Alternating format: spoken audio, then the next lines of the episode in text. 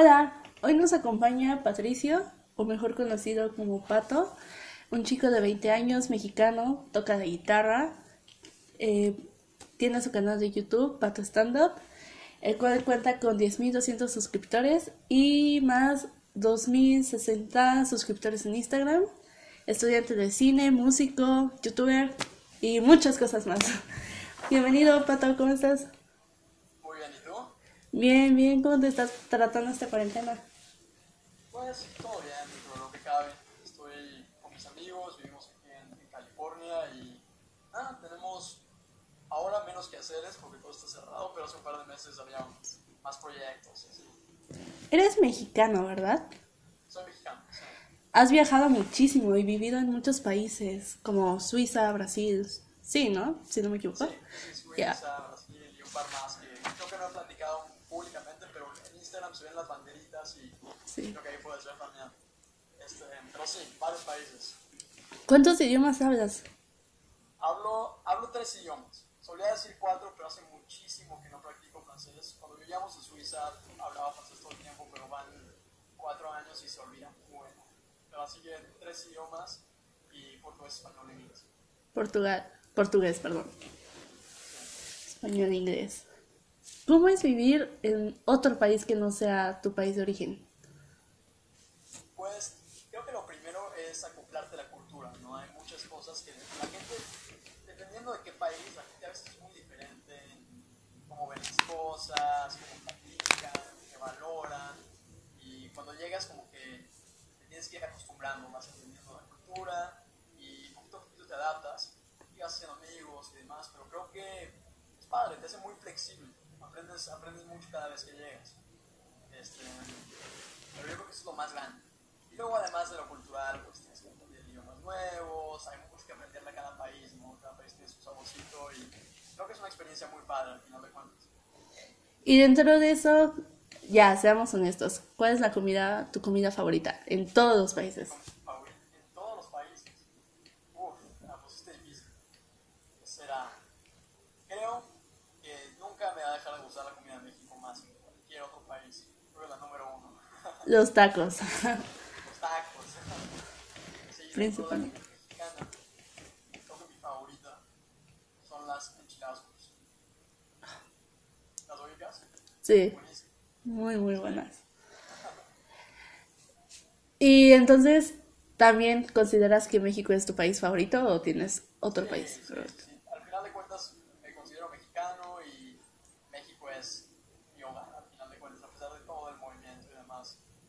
Claro que sí, es mi país favorito. En tanto todo, no sé, cultura y demás, todo, México. Todo, sí. En realidad, cada país tiene sus cosas y es difícil decir que es mejor y que es peor. Este, donde más me siento en casa es México, al final de cuentas. Y de ahí es mi familia y de ahí, al final de cuentas, creo que la, la mayoría de las cosas sobre mí son mexicanas, ¿no?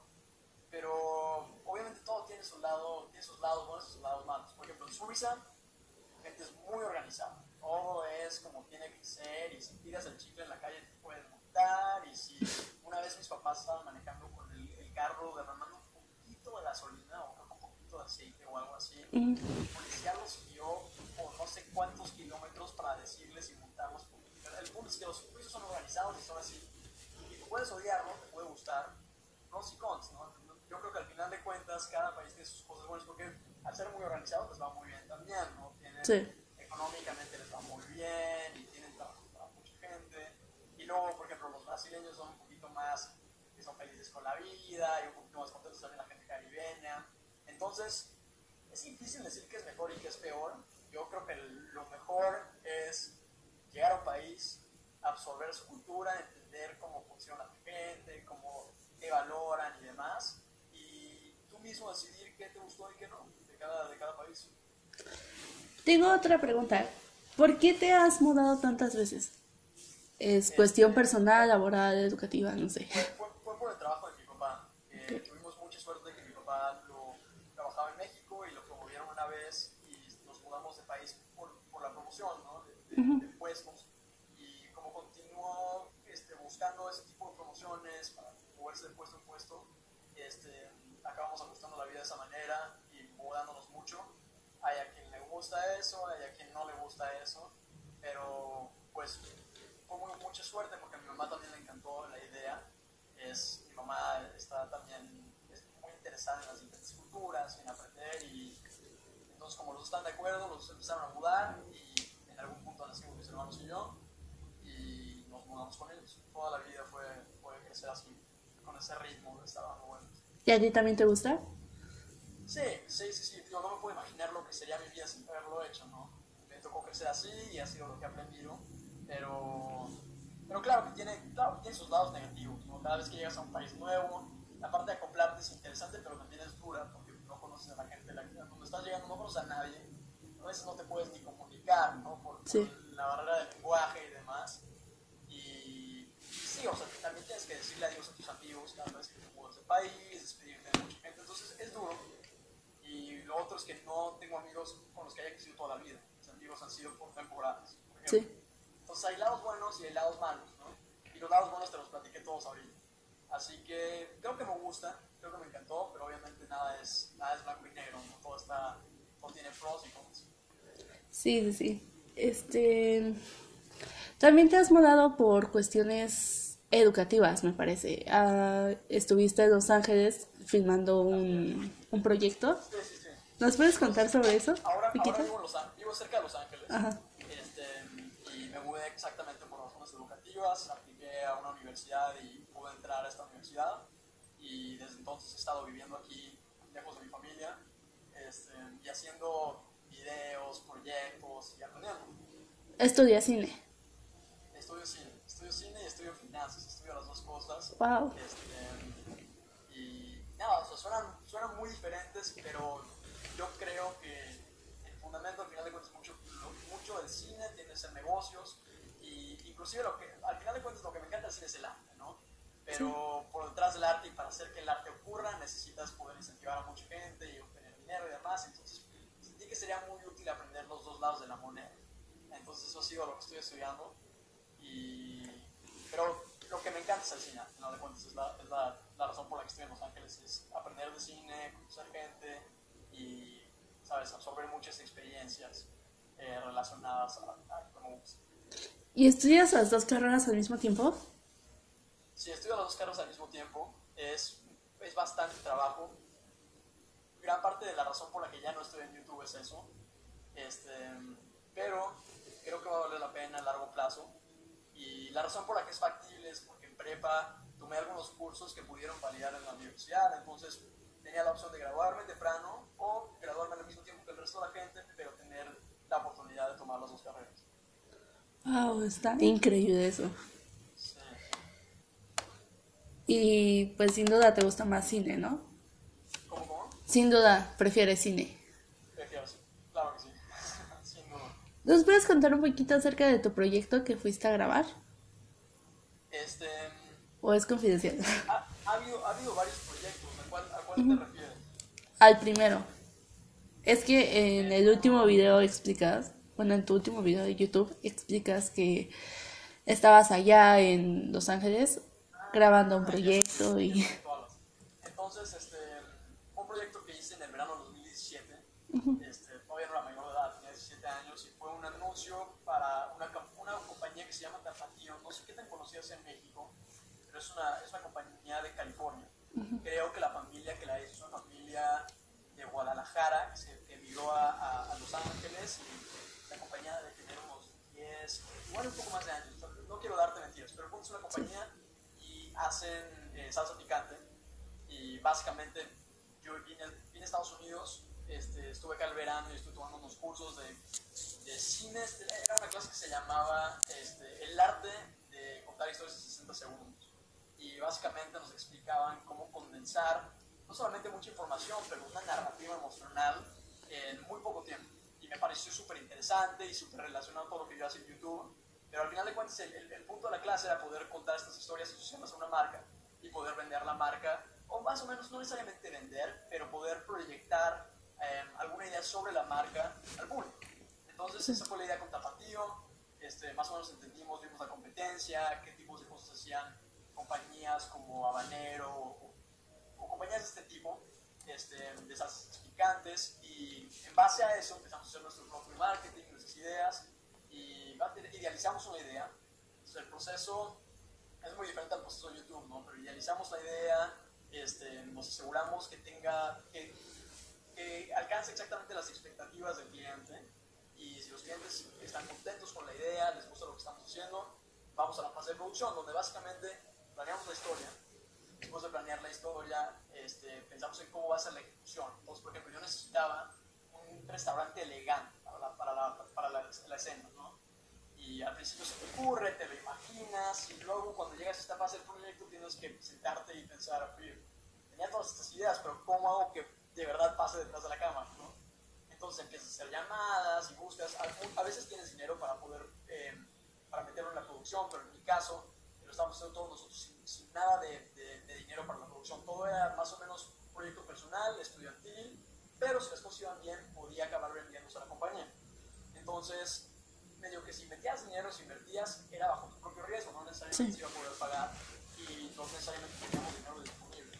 Así que todo era con favores. Hablamos con este, muchos diferentes restaurantes y finalmente conseguimos una, una, localización dentro de la universidad que parecía ser un restaurante elegante. Este, ¿Qué más? Llamamos, eh, necesitamos gente que bailara el baile tapatío, ¿lo ubicas? Sí. Entonces necesitamos gente que bailara el baile tapatío y para conseguir gente que lo supiera hacer bien, pero que no nos cobrara y lo pudiera hacer gratis, este, hablamos con muchas escuelas de tapatío y les explicamos que puede ser un evento padre para que sus estudiantes practicaran y además las escuelas ya tenían los, los, este, los vestuarios para el baile. Entonces pudimos hacer muchas cosas sin, sin, tener que gastar dinero porque no teníamos tanto con nosotros y mucha gente que estaba involucrada en el proyecto tiene su propio equipo. El punto es que lo logras organizar en toda esta fase de preproducción y una vez que ya está todo organizado, tienes las fechas, tienes los actores, tienes todo el mundo que va a ser parte del proyecto, vas a la fase de producción, donde básicamente, perdón si hay, si hay sonido. No, te preocupes. Pero básicamente en esta nueva fase estamos grabando, este, ya tenemos todo planeado, ¿no? Y tienes poco tiempo, todo es contra el reloj, porque la localización que tienes, sobre todo porque nos la están prestando, la tienes por poco tiempo.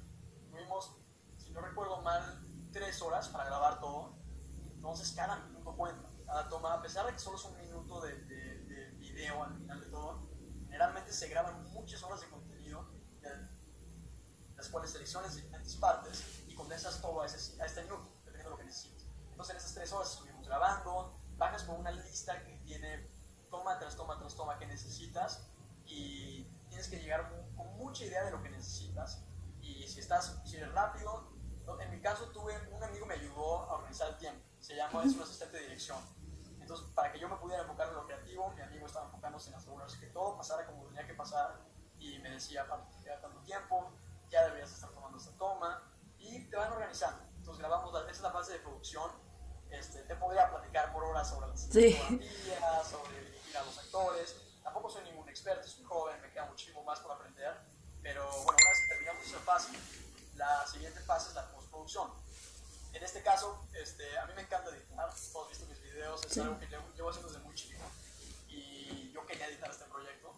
Entonces tomas todos los videos, hay toda una fase de trabajar con los videos, asegurarte que los archivos sean tipo archivo correcto, que sean compatibles con diferentes programas. Este, pero una vez que tienes todo en tu computadora y está todo listo, llega el lado creativo finalmente, que es juntar las tomas, escoger las mejores, más o menos crear un ritmo para el anuncio. Y una vez que terminas la fase de postproducción, este, todo está editado, eh, organizas, puedes, puedes editar el color, como cuando editas el color de una foto en Instagram, sí. puedes hacer lo mismo en versión cine, este, es todo un proceso también. Pero una vez que terminas todo esto, ya tienes el, el, el trabajo finalizado. En mi caso, empezamos a hablar con los dueños de la compañía, les enseñamos el producto, este, hubo pláticas de lo que querían hacer con él, si estaban interesados. Al final de cuentas, hubo muchos que estuvieron interesados en hacerlo, este, pero me di cuenta que al ser menor de edad iba a ser muy difícil. Lo que querían hacer con el video era ponerlo en, en televisión estatal. Y al final de cuentas, por mi edad, tenía que tomar ciertos contratos que no quiero meterme toda la burocracia, pero el punto es que realmente iba a ser muy difícil poder hacerlo. Entonces, a pesar de que tuviéramos mucho interés en el video y demás, no se pudo, no se pudo llevar a cabo la parte de... Y fue muy al final, ¿no? conocimos a la... Aunque fue una, buena, una muy buena experiencia de aprendizaje, conocí a la familia estaba por detrás de la compañía, gente muy, muy buena, este, y he aprendido un montón de todo el proceso y me ha ayudado, o sea, todo lo que aprendí en ese, en ese proceso me ha formado mis producciones de CNN Wow, está súper increíble. Se siente la pasión ahí, ¿sabes? Bueno. También supongo que de ahí ya surgió la idea de, de estudiar finanzas. Estudiar finanzas, sí, exactamente. Fue muchas veces quería entender la motivación detrás de los proyectos que están, o sea, si necesitan un proyecto y un anuncio, ¿por qué están buscando este proyecto y este anuncio? ¿Qué es lo que necesitan del lado de negocios? Este, siempre, siempre de vuelta, o sea, creo que cualquier proyecto lo puedes trazar a una necesidad más financiera, inclusive dentro de las, los largometrajes, las artes, a mí me interesa muchísimo, por ejemplo, todo el negocio de, este, se llaman Over the Top Services, OTP, o básicamente streamers o Netflix, Netflix por no Sí. complicarme la vida, Netflix, Disney Plus y todas estas compañías están haciendo plataformas para que veas contenido, eh, tienen negocios muy interesantes. A mí, por, por ejemplo, lo bueno de aprender finanzas es poder informarme cómo funciona el negocio por detrás del arte, que al final de cuentas es lo que quiero, ¿no? Pero me siento mucho más seguro entendiendo qué está controlando el arte este, y creo que puede informar mejor la manera en la que me muevo y muchas veces me pregunto y espero que no sea un gasto de mi tiempo, pero yo creo que va a valer la pena. Sí, sí, sí. Y se ve que esto ya lleva tiempo, ¿no? Supongo que esto surgió también de acorde a tu canal de YouTube, que fue ta Pato Stamp Talk. Sí, que, o sea, tu pasión, todo lo que tú me estás contando, todo tu preproducción, producción y edición y demás, es de tus inicios, Claro ¿no? que sí, claro que sí. Todo empezó con Pato Stand Up. Este, desde chiquito me encantaba hacer cosas. O sea, videos. Tengo dos hermanos y siempre nos juntábamos con el teléfono, grabábamos cualquier tontería y la poníamos en YouTube. Hubo varios canales antes de Pato Stand Up. Este, con mis hermanos en Chiterreto y varios. Pero creo que siguen por ahí. Pero el punto es que Pato Stand Up fue un proyecto, creo que empezó en el 2013, a mediados del 2013 y surgió de las ganas de querer hacer un video, pero no tener a mis hermanos disponibles. Y era un fan enorme de Germán de Garmendia, de los hermanos si lo ubicas. Sí. Este, y dije, voy a hacer algo de ese estilo. Entonces, con esa inspiración principal empecé a grabar. Fue casi una calca y una copia mal hecha de lo que hacía él. Y de ahí nació el canal. Yo tenía 13 años y empecé a hacerlo consistentemente, me empecé a enamorar del proceso este, y aprendí muchísimas cosas, exactamente como tú dices, todo, la edición, la producción, postproducción. Al final de cuentas, cuando lo haces solo, es bastante diferente al proceso que estoy viviendo hoy, cada vez que me meto en una producción nueva y hacemos videos de música, pero los fundamentos son los mismos. Entonces, exactamente, todo nació en Pato Stand Up, aprendí mis lecciones ahí y ahora me las llevo conmigo conforme avanzo con mi carrera. ¿Y cómo era tu producción? O sea, llegabas y decías, ¿sabes qué? Hoy tengo ganas de, no sé, de grabar algo, de, de andar por la calle en patineta o no sé. ¿Cómo era? ¿Cómo surgían tus ideas? Creo que fue evoluyendo dependiendo de la época, ¿no? Este, pero desde siempre, siempre siento que las producciones de cualquier youtuber son muy similares. Todo es muy... Hay, tiene que haber un nivel de, de improvisación y ser un poquito proactivo y simplemente decir, quiero hacer algo y lo voy a hacer. Yo creo que eso es 80% de todo, ¿no? De, de- querer pararte, tener la energía de hacerlo y sentarte y hacerlo. Pero... Y, y lo otro, hay un poquito de preplaneación, ¿no? Por ejemplo, cuando estábamos haciendo algunos de, de los vlogs, este, puedes llegar a planear como que, oye, quiero que pasen ciertas cosas cuando estamos ahí, quiero que haya una narrativa por detrás. Muchas veces, o sea, fuimos a San Miguel de, a San Miguel de Allende una vez y teníamos, ¿sabes?, ganas de contar la historia de cierta manera. Entonces planeas un poquito, pero la mayoría es muy, es muy improvisado y es, es eso, la proactividad de querer hacerlo. Con mis videos este, más viejos, los que hablo, ¿sabes? Hablo frente a la cámara, les digo los stand-ups. Este, hablo frente a la cámara, platico chistes y demás. Todo eso es con un guion. Este, me sentaba, pensaba en una idea y después de que finalmente se me ocurría algo, empezaba a escribir chistes, escribía varios, borraba si estaban malos, escribía varios más, y borraba más, hasta que quedaba algo con lo que estaba contento. Este, también mucho es el tiempo, no puedes quedar, o sea, con, una, con un largometraje yo creo que vale mucho la pena investir, invertir mucho tiempo en un solo proyecto, pero con videos de YouTube, como van y vienen más rápido, este, necesitaba hacerlo un poquito más rápido, entonces también estaba esa prisa. Y básicamente ya tienes tus ideas, se te ocurren, tienes tu guion, y el resto de la producción es colocar tu cámara, iluminación, te grabas, pero es la fase de producción, este, después la fase de postproducción, agarras todo tu contenido, lo, lo sueltas en la computadora, divertida y toda la creatividad detrás de los efectos especiales, la edición, Sí. el ritmo del video, etcétera, y luego finalmente lo razones de marketing, ¿no? Intentar empujarlo, ponerlo en redes sociales y demás. Pero eras extremadamente chiquito. ¿Cómo era tu proceso? O sea, llegaste en algún momento a decir, ah, iba a stand-up, ¿sabes? Pues creo que de chiquito me, me guiaba mucho por lo que veía a otros youtubers hacer. Digo, yo tenía ganas de grabar cosas. Yo, lo- al final de cuentas me divertía mucho hacerlo y tenía esa energía, tenía ganas de, de sentarme y hacer un video. Esa era, esa era la meta. Y como, como empecé a hacerlo en el formato de YouTube y empecé a seguir a otros youtubers, tenía ellos de guía y veía lo que hacían, más o menos cómo, obviamente dentro de YouTube siempre, siempre hay recursos, buscas cómo hacer tal y encuentras lo que quieras, ¿no? Entonces yo quería hacer un efecto especial, lo buscaba en YouTube, buscaba la guía y lograba encontrar cómo. Y lo mismo con lo demás, era, era un proceso de ir aprendiendo y al final de cuentas yo creo que la única razón por la que lo acabé siendo tan chico es porque tenía mucha energía y muchas ganas de, de hacer contenido, fuera lo que fuera. Pero nunca llegaste a pensar de que en algún momento de tu vida iba, ibas a, a salir a la calle y ahí iban a decir, ah, va Pato stand-up o va Patricio, no sé.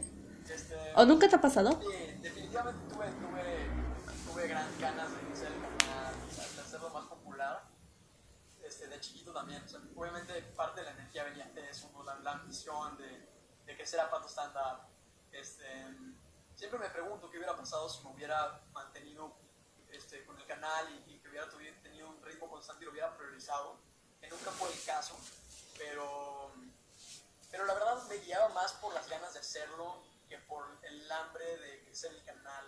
Generalmente, ¿no? Siempre, obviamente siempre quise crecer el canal, pero mi prioridad no, nunca fue este, únicamente eso, el, el- el- ha- hacer el canal en YouTube.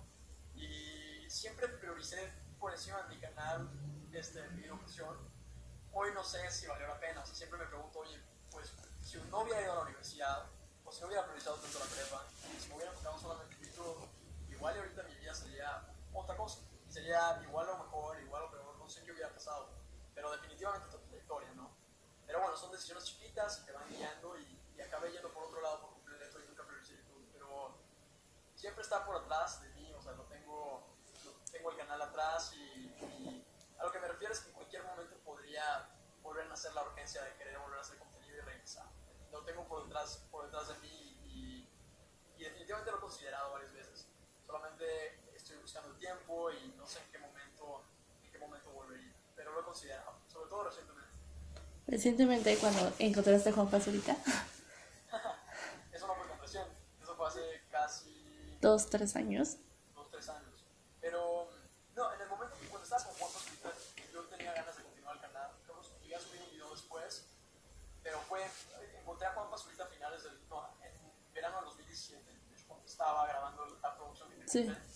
Este, estaba yendo a comprar una cámara para hacer el vlog que vieron en ese mismo video y de pura coincidencia me encontré, me encontré, a Juanpa. Este, pero, bueno, de cualquier, de, de cualquier manera, el, el año 2017 fue un año muy pesado, porque fue el año de aplicaciones a universidades y demás, y fue una mala coincidencia que llegó una base enorme de, de seguidores al mismo tiempo que empezó esta época que demandaba mucho de mi tiempo. Entonces, te digo, tuve que decidir, priorizar y prioricé entrar a la universidad y, y- empezar a mover mi carrera hacia el cine este, más que YouTube.